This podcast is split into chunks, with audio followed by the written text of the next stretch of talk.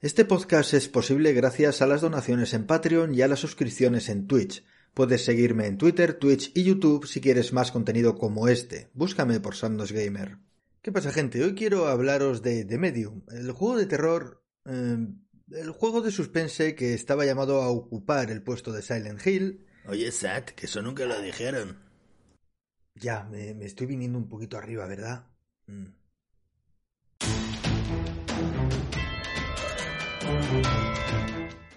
The Medium es una aventura gráfica, y ese es su principal problema, y donde la gente se equivocó completamente, creando un hype desmedido que al publicarse terminó con gente algo decepcionada.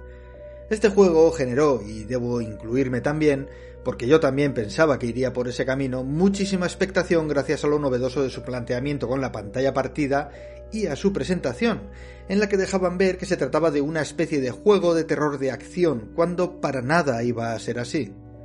De hecho, la compañía desarrolladora del juego, ante las comparaciones con Silent Hill, jamás desmintieron que se tratase de un juego similar a este, ni aclararon que se trataba de una aventura gráfica, porque el simple hecho de que te comparen con un juego como Silent Hill significa que vas a vender muchas copias. Entonces, al final, la culpa de que mucha gente se haya sentido decepcionada con el juego no es del juego en sí, sino como siempre de las expectativas que se creó la gente y de una compañía que quería arañar unas cuantas ventas más. Dicho esto, vamos a hablar del juego. En The Medium encarnamos a Marianne, una chica con un pasado algo turbio que es capaz de ver el mundo de dos formas diferentes, la normal y la espiritual, pudiendo interactuar con ambas al mismo tiempo. El que fuese su padre adoptivo acaba de morir y tenemos que preparar su entierro. A partir de aquí recibiremos una llamada extraña e iniciaremos un viaje de investigación para dilucidar quién realizó esa llamada y por qué Marianne está involucrada. Lo que nos llevará a Niwa, un antiguo hotel ahora abandonado, donde hace tiempo ocurrió una tragedia y donde transcurrirá todo el juego mientras saltas de un mundo a otro intentando entender qué ocurrió allí y por qué nos han traído a este lugar.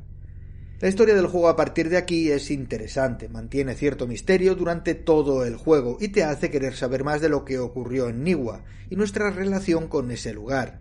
Y aunque obviamente no comentaré nada de la misma por no hacer spoilers, sí que diré que está bien llevada y a mí al menos me ha gustado. The Medium es una aventura gráfica de las de toda la vida.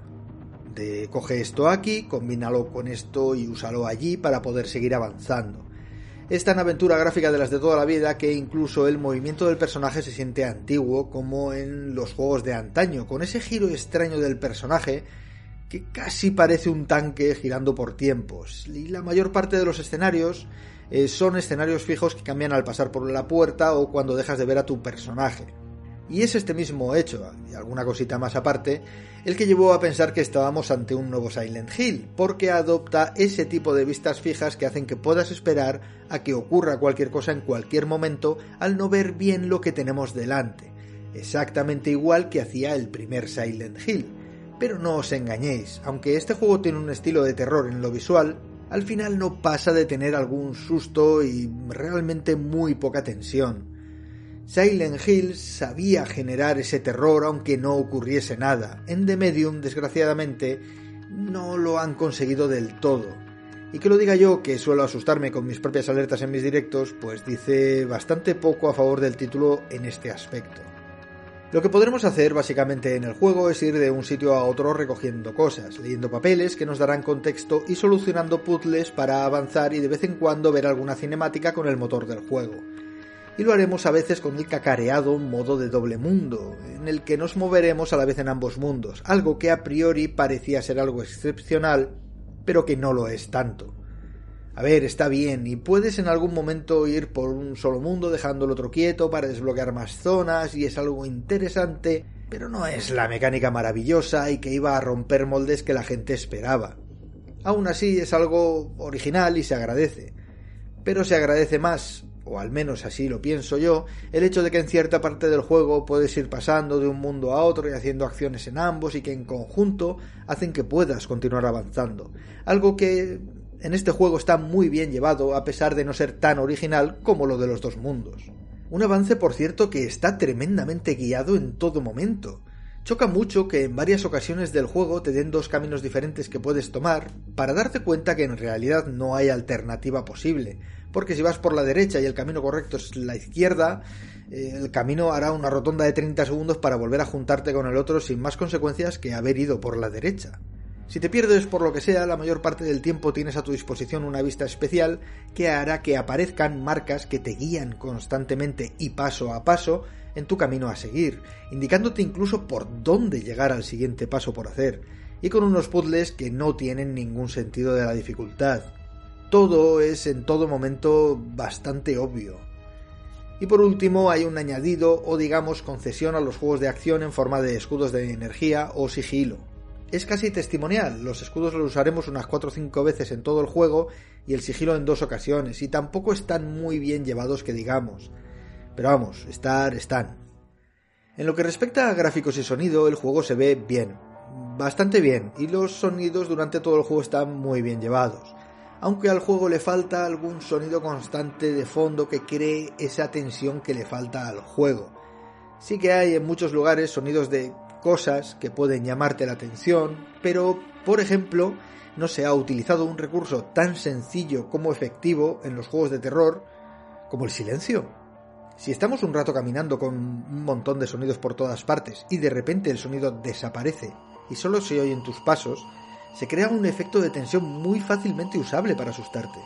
Pero sorprendentemente, en un juego en el que estás en un hotel abandonado o en un bosque, esto no ha pasado durante todo el juego y no se me ocurre un lugar mejor donde utilizarlo.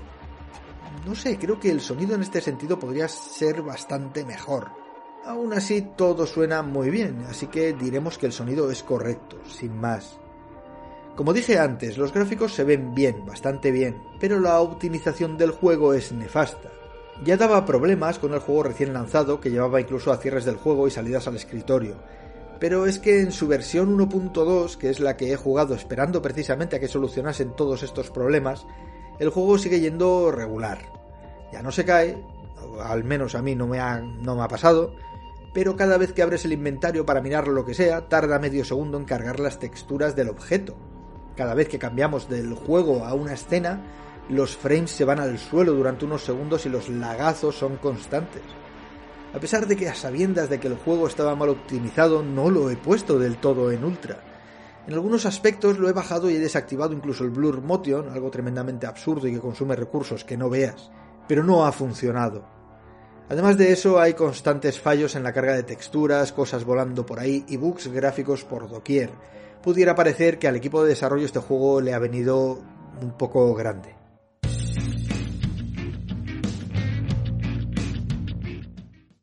The Medium es una obra tremendamente ambiciosa, pero Bluebird Team creo que se han equivocado al generar unas expectativas que no iban a poder cumplir, dado que dichas expectativas ni siquiera se acercaban al género del propio juego, y tampoco se molestaron en desmentirlas porque quizá no les convenía hacerlo.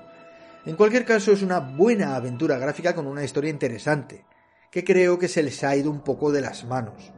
Y con esto me refiero al apartado gráfico. El juego está plagado de bugs visuales y problemas de rendimiento gravísimos, que después de varios parches todavía continúan lastrando mucho el juego.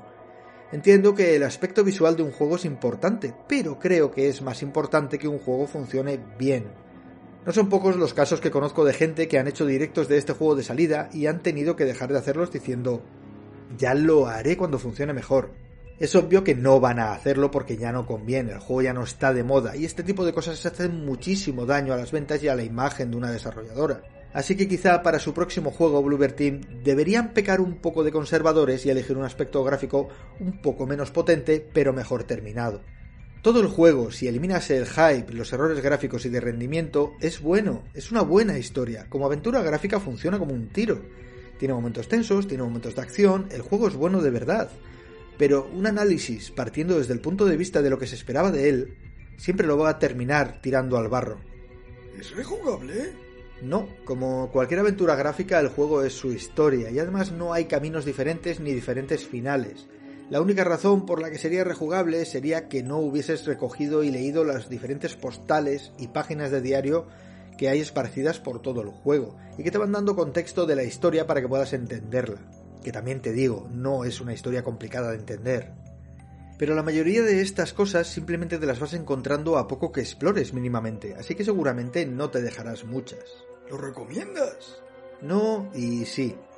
No te lo recomiendo si pensabas que este juego iba a ser como Silent Hill, se parecen como una trucha a una castaña, y tampoco si esperas un juego de terror que te haga saltar de la silla. Pero en cambio, si te gustan las aventuras gráficas y las buenas historias, entonces sí te lo recomiendo. Es una aventura gráfica que funciona muy bien y cuya historia es bastante interesante. Aunque espérate un tiempo a ver si arreglan los errores del juego, que en la versión 1.2 ya te digo que no han arreglado ni de lejos. Y nada más, si te ha gustado vente a este lado del espejo que nos tomaremos un té calentito mientras observamos pasar el tiempo. Si quieres poliomenta también tengo. Si no te ha gustado, se ha roto el espejo. Mm, saluda al señor Colmillos de mi parte. Y buena suerte. Y ya estaría, suscríbete y deja un like, que decirlo parece ser la única forma de que alguien lo haga, aunque no debería ser necesario por lo que sea. Y os recuerdo que subo más contenido en Twitter, la red social morada, que empieza por T, donde hago directos, y el canal secundario de YouTube, donde subo gameplays y cosas. Y que tenéis un Discord abiertos para daros a todos la bienvenida si queréis venir a charlar un rato conmigo. Tenéis enlace de todo en la descripción. Sed buenos. Nos vemos, gente.